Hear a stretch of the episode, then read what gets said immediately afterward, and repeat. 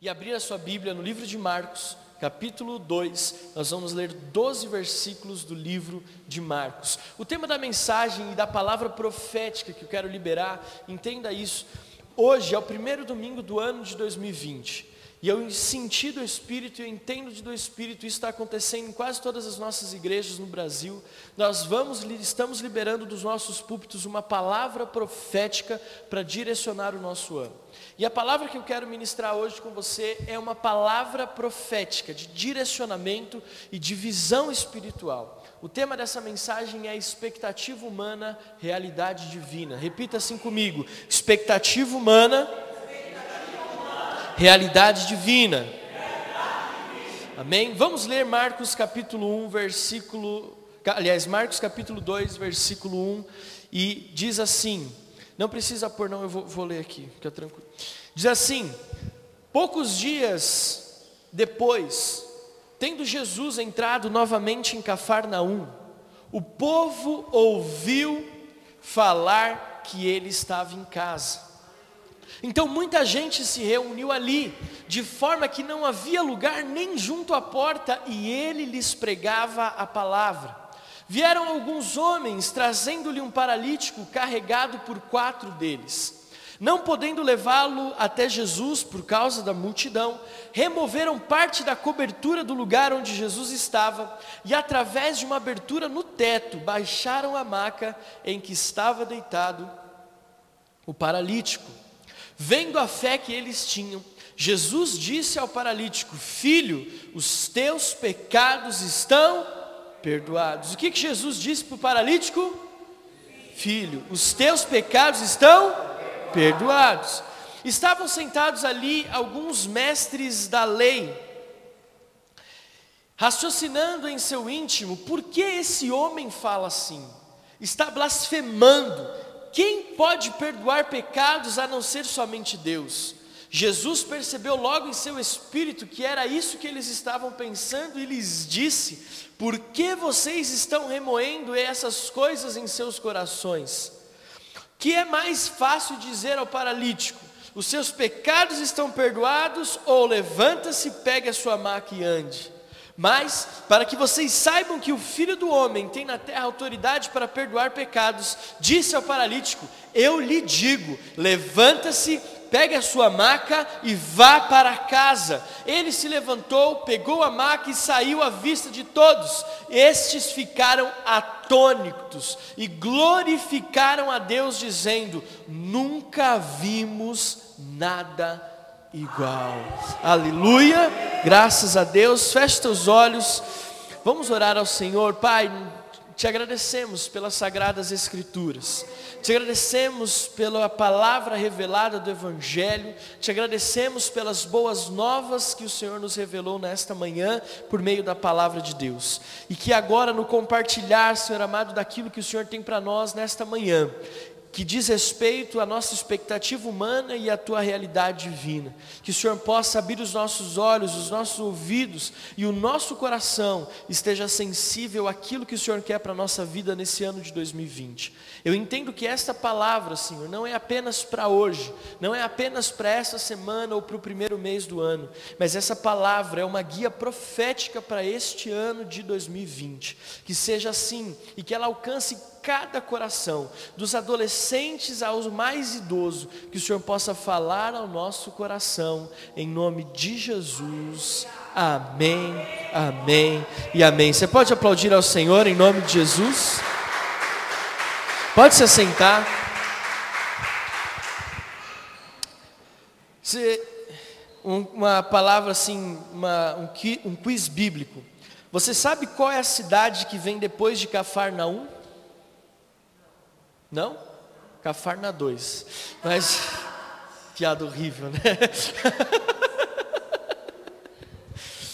Eu quero que você preste atenção nessa frase, que diz assim: quase que de forma unânime, somos movidos pelas nossas expectativas e pelos planos que traçamos para a nossa vida.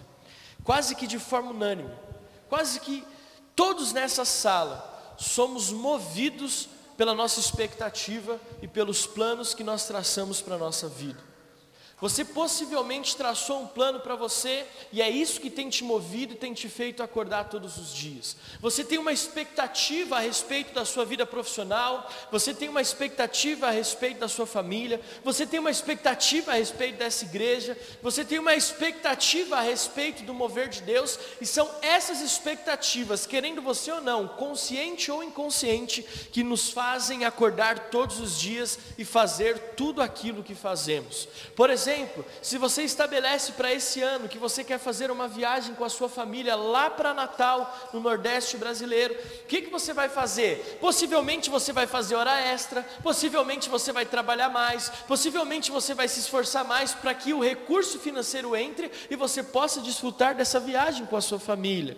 Se o seu alvo é ter um casamento abençoado, todos os dias você vai se empenhar mais do que o normal para declarar o quanto você ama sua esposa, o quanto você você ama o seu marido, quanto você se dedica aos seus filhos, porque nós nos movemos pelos planos que nós traçamos e pelas expectativas que nós temos da nossa vida. E quando nós pensamos dessa forma, nós precisamos tomar alguns cuidados, porque senão nós acabamos nos frustrando, porque talvez a expectativa que nós temos e os planos que nós nos tra traçamos para a nossa vida não saem da forma como nós esperávamos. E eu até ouso dizer que o maior causa de questões emocionais, de síndromes do pânico, crises de ansiedade, elas acontecem por causa das expectativas frustradas por causa dos planos que não deram certo. Por isso que essa palavra é um guia profético para esse ano de 2020. Porque hoje nós vamos inclusive orar pelos nossos alvos, orar pelos nossos sonhos, orar pelas nossas expectativas. Só que se nós, à medida que as semanas forem passando, os meses forem avançando em 2020, se alguma das coisas que nós planejamos não deram certo, como que nós vamos reagir a isso? Olha para quem está do seu lado e diga assim: como você vai reagir diante das expectativas frustradas?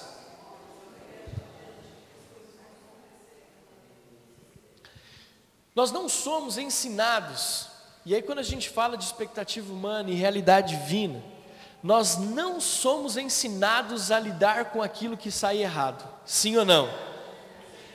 Nós não sabemos lidar com as frustrações, gente.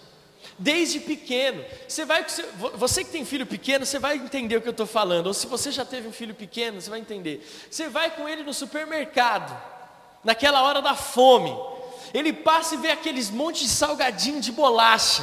O que, que ele vai fazer? Eu quero, eu quero, eu quero. Aí você vai falar assim: não, você não vai ter.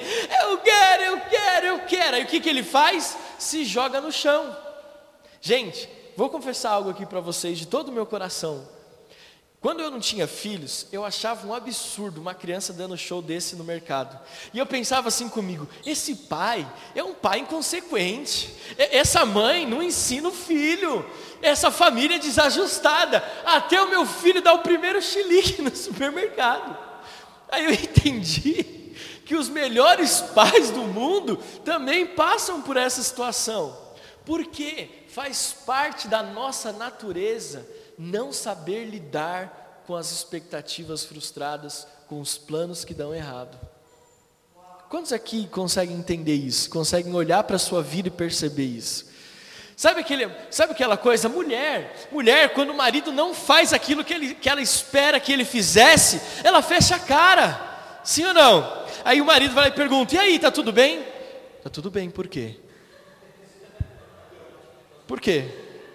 Cadê os maridos? Estão aqui comigo? Quem se identifica, dá um glória a Deus aí. aí. Não é assim?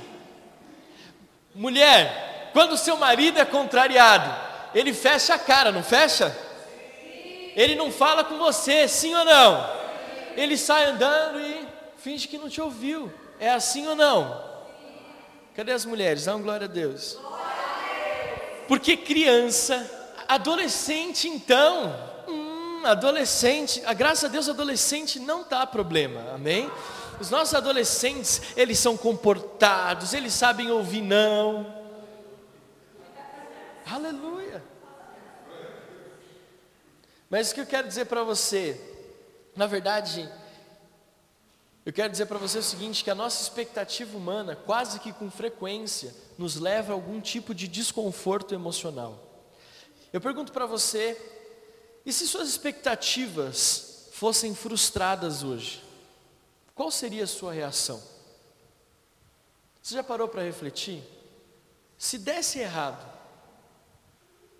se não sair como você planejou, como você reagiria?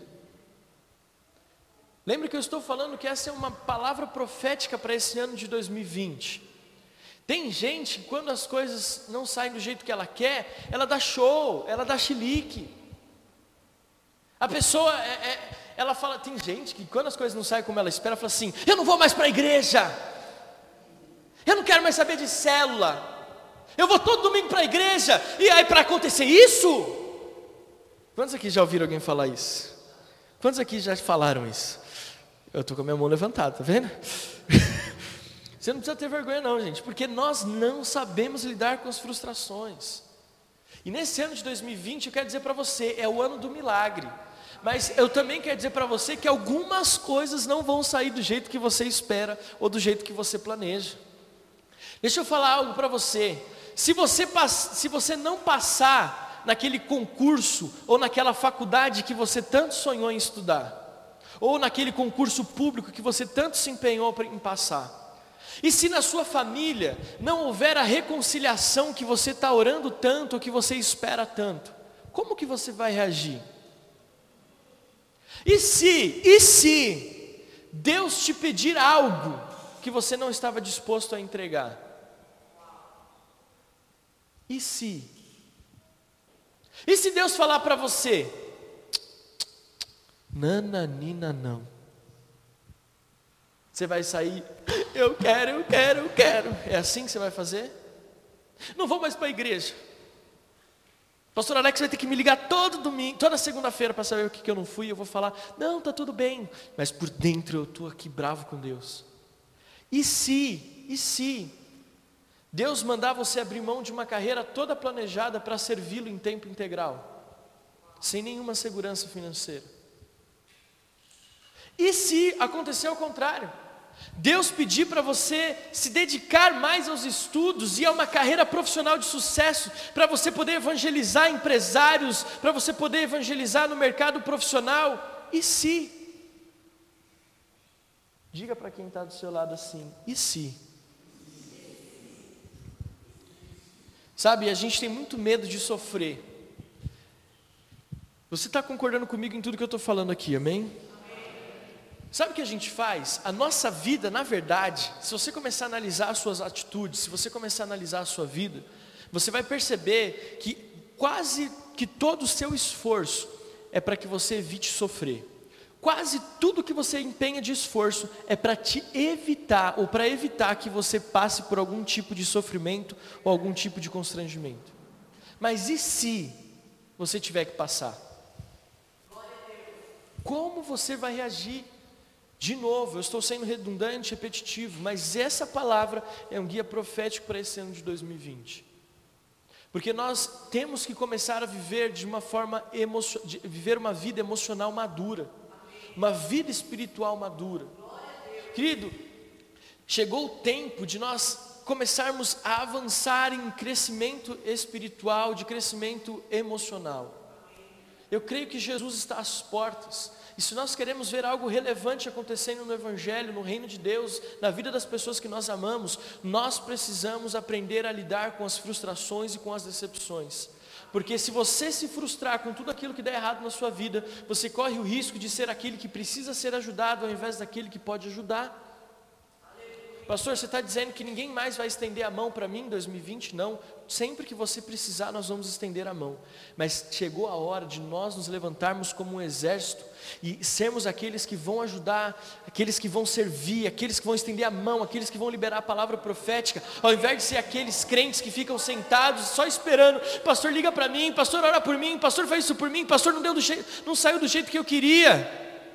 Você vai saber lidar com a sua expectativa humana que talvez se frustrou. Amém? Está aqui comigo? Existe algo muito importante que precisamos descobrir juntos hoje. E diz assim: a frase vai aparecer aqui. Corremos o risco de não realizar todos os nossos sonhos. Isso é uma verdade. Nós corremos o risco de não realizar todos os nossos sonhos, mas jamais podemos correr o risco de não realizar os sonhos de Deus para nós. Jamais. Os nossos sonhos podem ser frustrados, mas deixa eu dizer algo para você: os sonhos de Deus jamais vão se frustrar. A vontade de Deus jamais vai ser frustrada na nossa vida. Então, eu quero deixar para você algumas questões importantes é, a respeito da expectativa humana e da realidade divina. Por exemplo, na minha vida, eu tinha alguns sonhos e tinha alguns planos traçados. Eu sempre sonhei em trabalhar com produção, sempre sonhei em trabalhar com cinema, com, com televisão. E eu fiz uma faculdade, me, me estudei, me especializei, me formei nisso. Né? Mesmo antes de fazer a faculdade, eu já trabalhava com isso, já me envolvia com a área de, de audiovisual, já estava envolvido com isso. Decidi me aperfeiçoar, fazer uma faculdade, porque o meu sonho e o meu plano era de poder viajar o mundo trabalhando com isso, de conhecer pessoas e, e, e de ser relevante nessa área. Fiz a faculdade, meus pais investiram financeiramente para me concluir essa faculdade.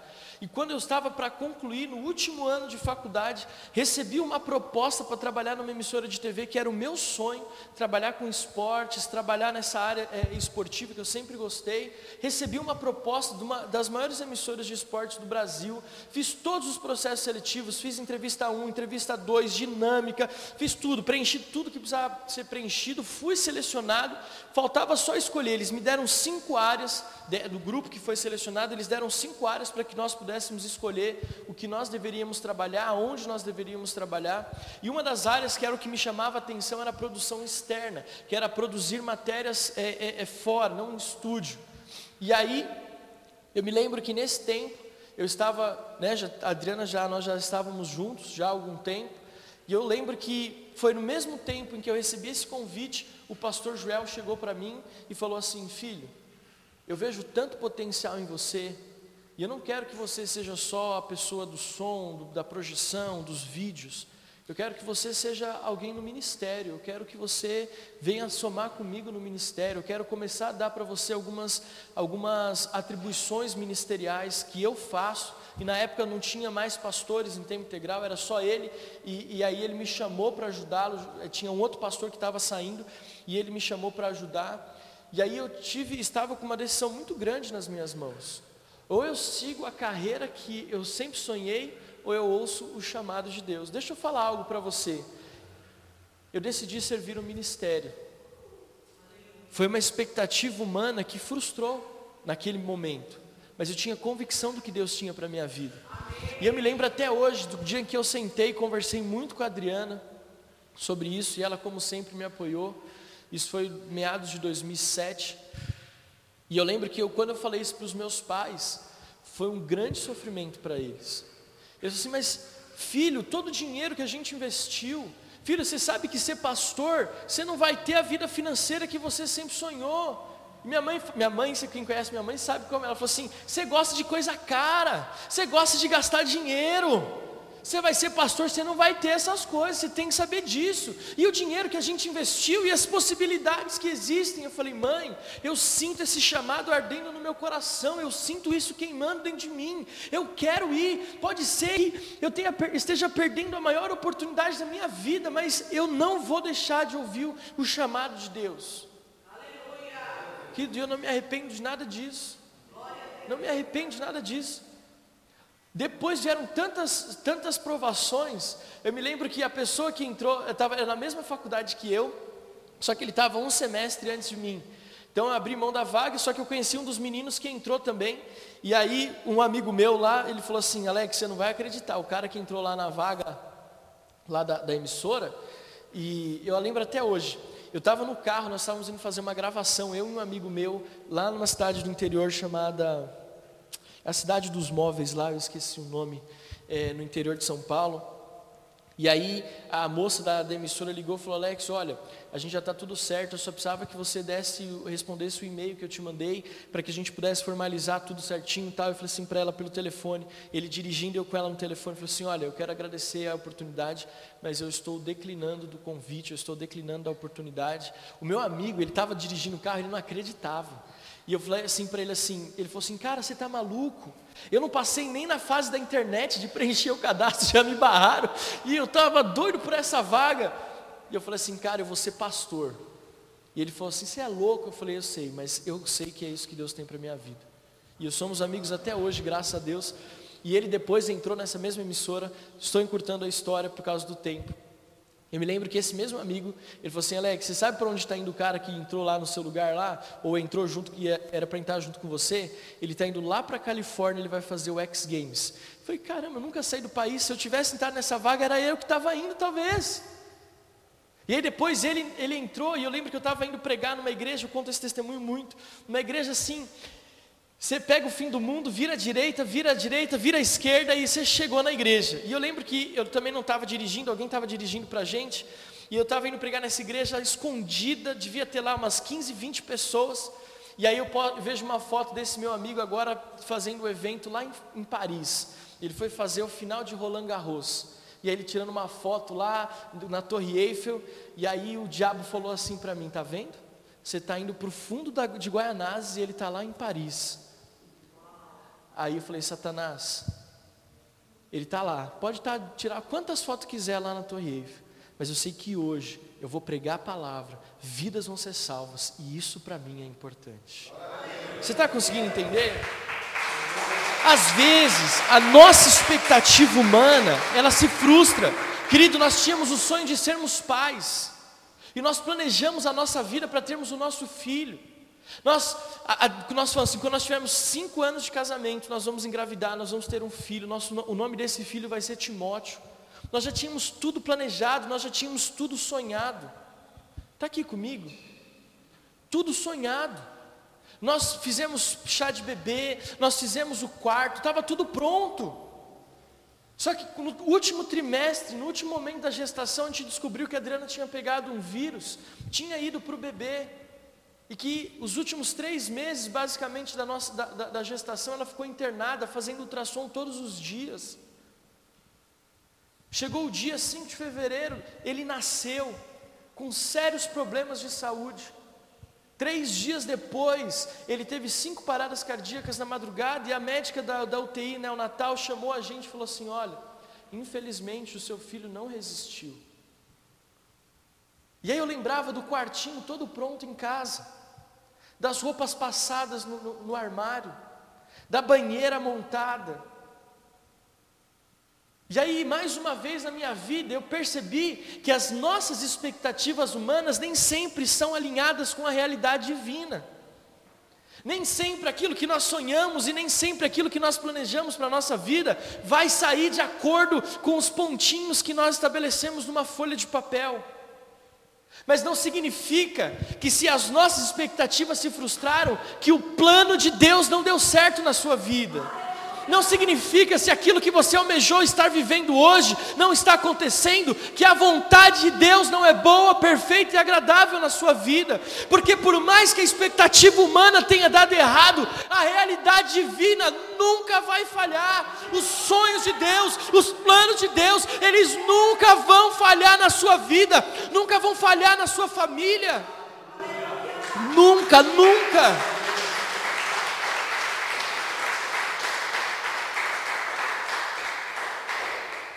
Hoje, a minha vida não é do jeito que eu sonhei que ela fosse, é muito melhor. O que eu vivo hoje é aquilo que Isaías fala no capítulo 55: os seus pensamentos são muito mais elevados do que os meus, e os teus caminhos são muito mais altos do que os meus caminhos. Sabe o que isso fala para mim para você? Não tenha medo. Diga para quem está ao seu lado: não tenha medo. Mas uma mais uma afirmação que eu quero fazer para você. Nosso maior desafio é alinhar nossa expectativa humana com a realidade divina. Nosso maior desafio é alinhar nossa expectativa humana com a realidade divina. E para não ficar aqui só falando e você pensar que eu estou falando coisas minhas ou conjecturas humanas, eu quero voltar para o texto de Marcos capítulo 2, versículo de 1 a 12. Marcos 2, de 1 a 12. Nós lemos um texto e eu quero trazer para você aqui um contexto. Jesus chega em Cafarnaum, a notícia a respeito de quem era Jesus e dos milagres que ele havia operado já estava correndo toda Israel. E as pessoas começaram a seguir Jesus, as pessoas começavam a se aglutinar em volta de Jesus. E o texto que nós acabamos de ler diz que Jesus chegou então em Cafarnaum, a casa onde Jesus estava se tomou de gente, havia muitas pessoas, todo mundo queria viver um milagre, todo mundo queria receber uma porção daquilo que Jesus estava ali realizando. E talvez se nós estivéssemos ali naquele tempo, nós também seríamos um daqueles da multidão, sim ou não? é, é inevitável. E aí o contexto da história é o seguinte, do Evangelho de Marcos: quatro amigos levaram um amigo paralítico para Jesus curar. Esse é o contexto.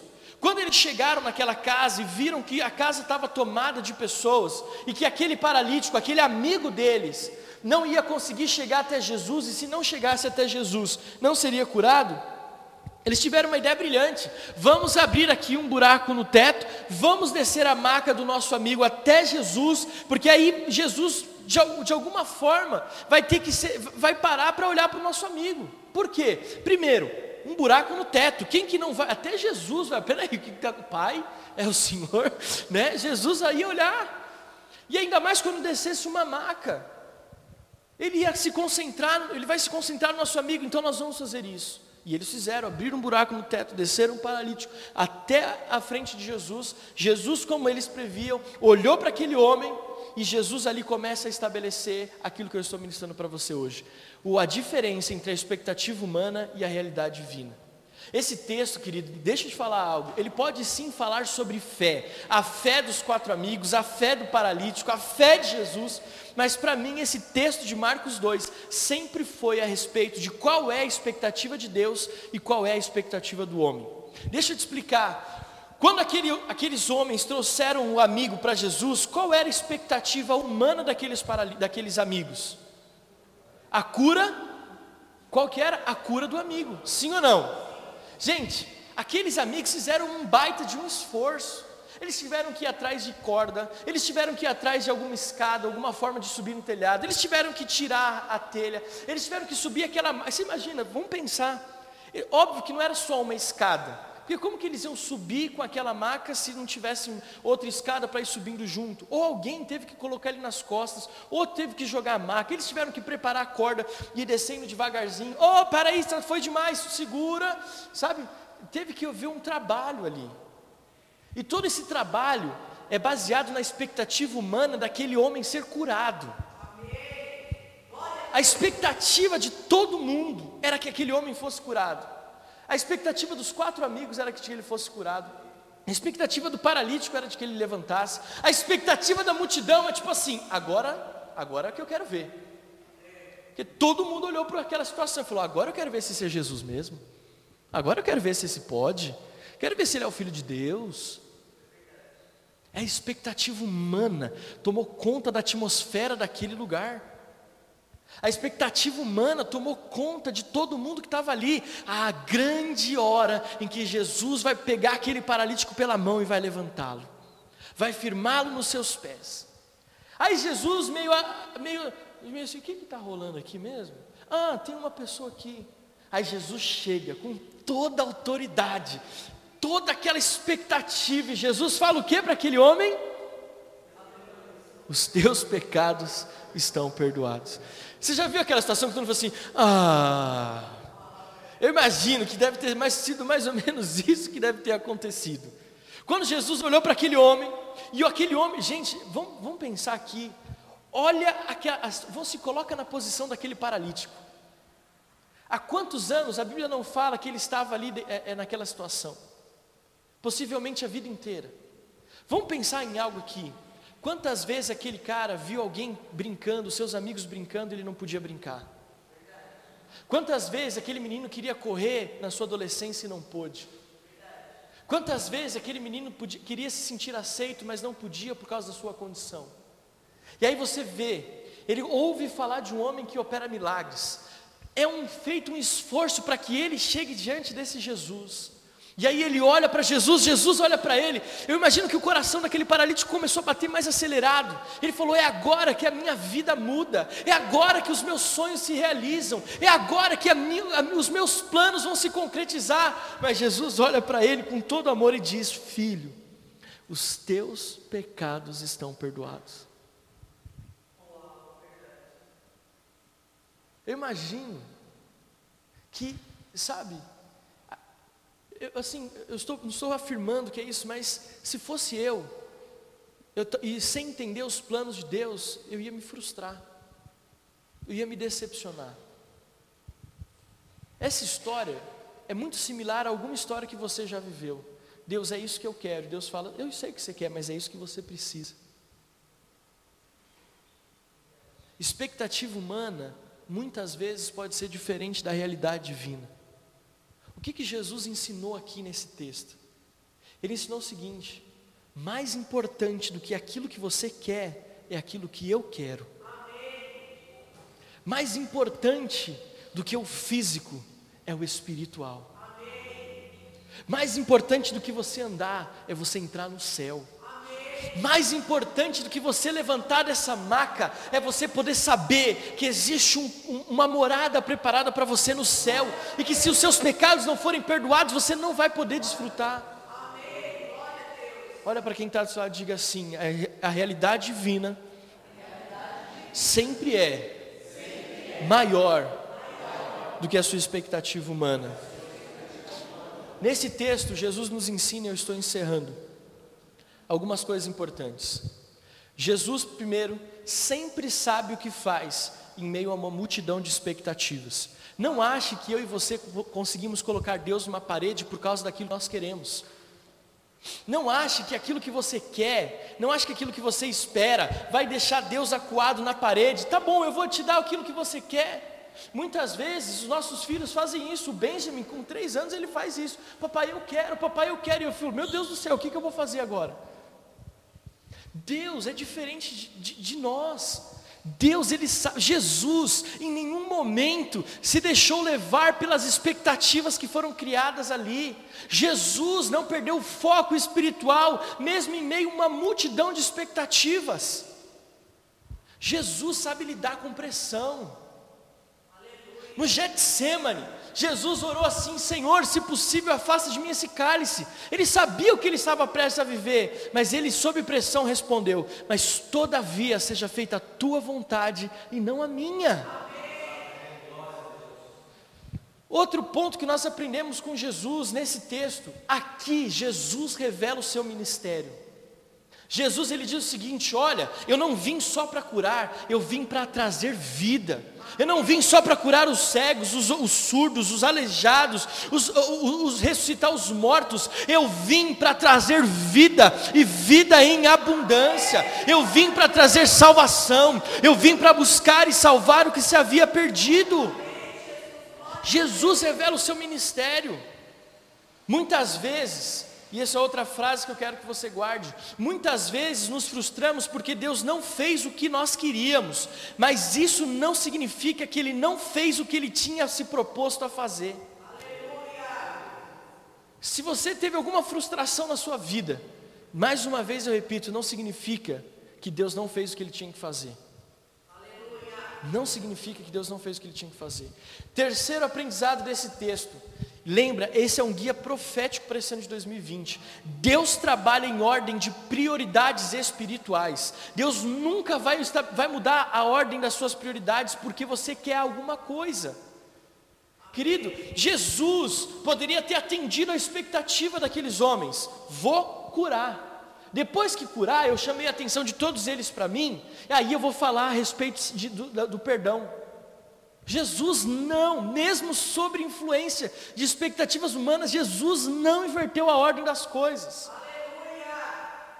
Jesus não se perdeu. Querido, sempre o espiritual vem antes do físico e do material. Mateus 6 fala: buscar em primeiro lugar o reino de Deus e a sua justiça, e todas as demais coisas vos serão acrescentadas. Não ouse em 2020 a inverter as prioridades de Deus, não faça isso. Quarta lição que nós aprendemos nesse texto: Jesus conhece o nosso coração. Gente, isso é demais. Porque o texto diz o seguinte: se você prestou atenção na leitura que nós fizemos, se não prestou, você lê em casa depois de Marcos 2, de 1 a 12. As pessoas e os mestres da lei começaram a arrazoar, eu gosto dessa palavra, ela é bonita, fala arrazoar. Vamos lá, adolescentes, arrazoar. Arrazoar. Começaram a pensar, a suscitar no coração: quem é esse? Isso é blasfêmia. Quem ele acha que é que pode perdoar pecados? E no Espírito Jesus entendeu o que eles estavam pensando. Diz assim: para que vocês saibam que o Filho do Homem tem autoridade para perdoar pecados, eu quero que vocês vejam. Ele olha para o paralítico e diz: Levanta, pega a tua maca e vai para a tua casa. Está aqui comigo? Jesus conhece o nosso coração melhor do que nós. A Bíblia diz, o salmista fala, a palavra ainda não chegou à boca, mas tu já conheces, Senhor. Queridos, nós vamos entender isso. Deus sabe o que nós estamos vivendo. Deixa eu te falar, esse ano, todo aquilo que você vive, todas as suas angústias, todos os seus medos, Deus já sabe. Não fala para Deus, Deus, você não sabe o que eu estou passando, Ele vai olhar para você, eu sei, é você que não entendeu ainda. Deus conhece o nosso coração. Por isso que ele fala: não se turbe o vosso coração, credes em Deus e também em mim.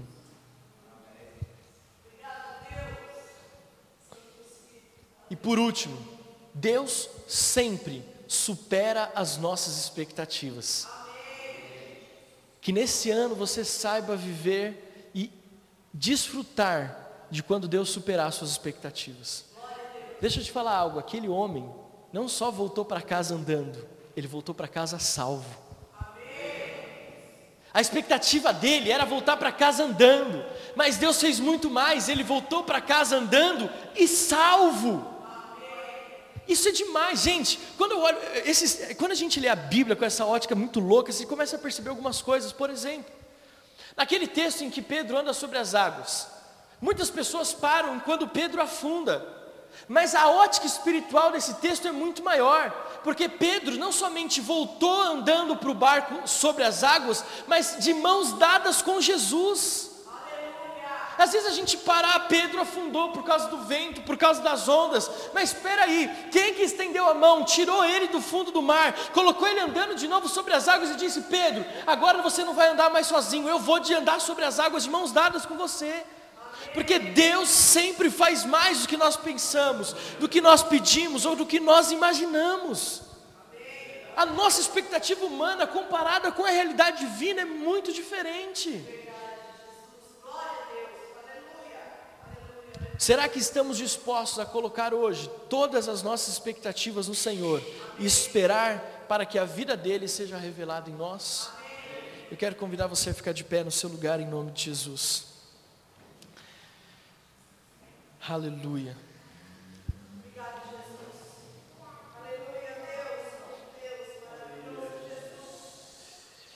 Xarabalabás. Amém, querido. Essa é uma guia profética para esse ano de 2020. As suas expectativas humanas podem se frustrar, mas é a realidade divina de Deus é uma realidade na sua vida.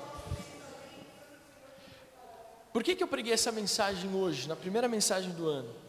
Porque desde o final do ano passado eu tenho falado que esse ano vai ser o ano de milagres.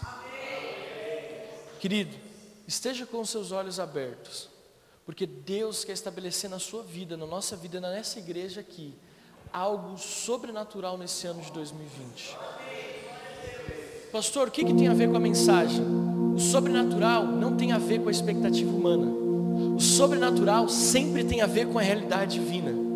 Se nós vivêssemos todos os dias da nossa vida só na nossa expectativa humana, nós nunca viveríamos milagres. Se nós vivêssemos todos os dias achando que aquilo que nós podemos produzir por nós mesmos é um milagre, nós nunca vamos dar testemunho do sobrenatural de Deus. Agora, quando nós nos posicionamos e dizemos, Deus, eu tenho sonhos, e eu não quero de forma alguma que você ache que os seus sonhos não estão alinhados com os sonhos de Deus. Pastor, então eu vou rasgar essa folha de alvos aqui, porque depois dessa palavra, isso aqui não serve para nada. Não, serve para muito. Sabe por quê? Porque aquele homem só teve um encontro genuíno com Jesus porque ele tinha um alvo. Os nossos alvos nos conduzem para Jesus. Pode ser que diante de Jesus ele fala assim: ó, isso aqui não está tão bom quanto deveria estar. Então, deixa eu fazer algo aqui diferente. Pronto, agora sim. Por isso que eu pedi para você colocar uma música na sua casa, orar ao Senhor antes de preencher a folha, para que você não colocasse ali apenas vontades suas, mas ouvisse de Deus. Eu quero fazer uma pergunta aqui, por exemplo: quantos aqui, enquanto estavam preenchendo a lista de alvos, escreveram algo e falaram assim: peraí, mas isso aqui não era o que eu estava pensando? Quantos aqui tiveram essa experiência, assim, enquanto estava preenchendo? Meu Deus, mas isso aqui parece que não é meu, não. É Deus. É Deus falando para você: olha, essa é a minha, essa é a minha realidade para a sua vida. Queria orar com você agora. E eu queria que nós pudéssemos, nós vamos ter um tempo de adoração. E eu queria que você pegasse a sua folha de alvos aí, os adolescentes, os adultos, que você pegasse a sua folha de alvos. Enquanto a Adriana vai estar nos conduzindo à adoração, eu vou orar por cada uma dessas folhas cada um desses sonhos. Eu quero que você entenda que nós vamos estabelecer aqui hoje, sobre esses alvos, a realidade espiritual. A realidade espiritual. Feche seus olhos, coloque os seus alvos assim. Senhor, nós declaramos, Pai, que não são apenas alvos para 2020, mas são lista de testemunhos que nós iremos contar, para que o mundo saiba que a realidade do Senhor é muito melhor do que a expectativa humana, é muito melhor do que as tentações do inferno, é muito melhor do que tudo aquilo que tenta nos roubar da presença do Senhor. Pai, nós declaramos na Igreja Metodista Renovada na Serra da Cantareira o ano do milagre, o ano do sobrenatural, o ano onde as portas vão se abrir, o ano onde pessoas serão curadas, famílias serão restauradas. Eu libero a palavra profética de avivamento espiritual, de evangelismo, de salvação, de restauração. Eu libero sobre 2020 o ano do agir do Senhor, o ano, Senhor, onde nós veremos cegos enxergando, surdos ouvindo, onde nós veremos mortos ressuscitando.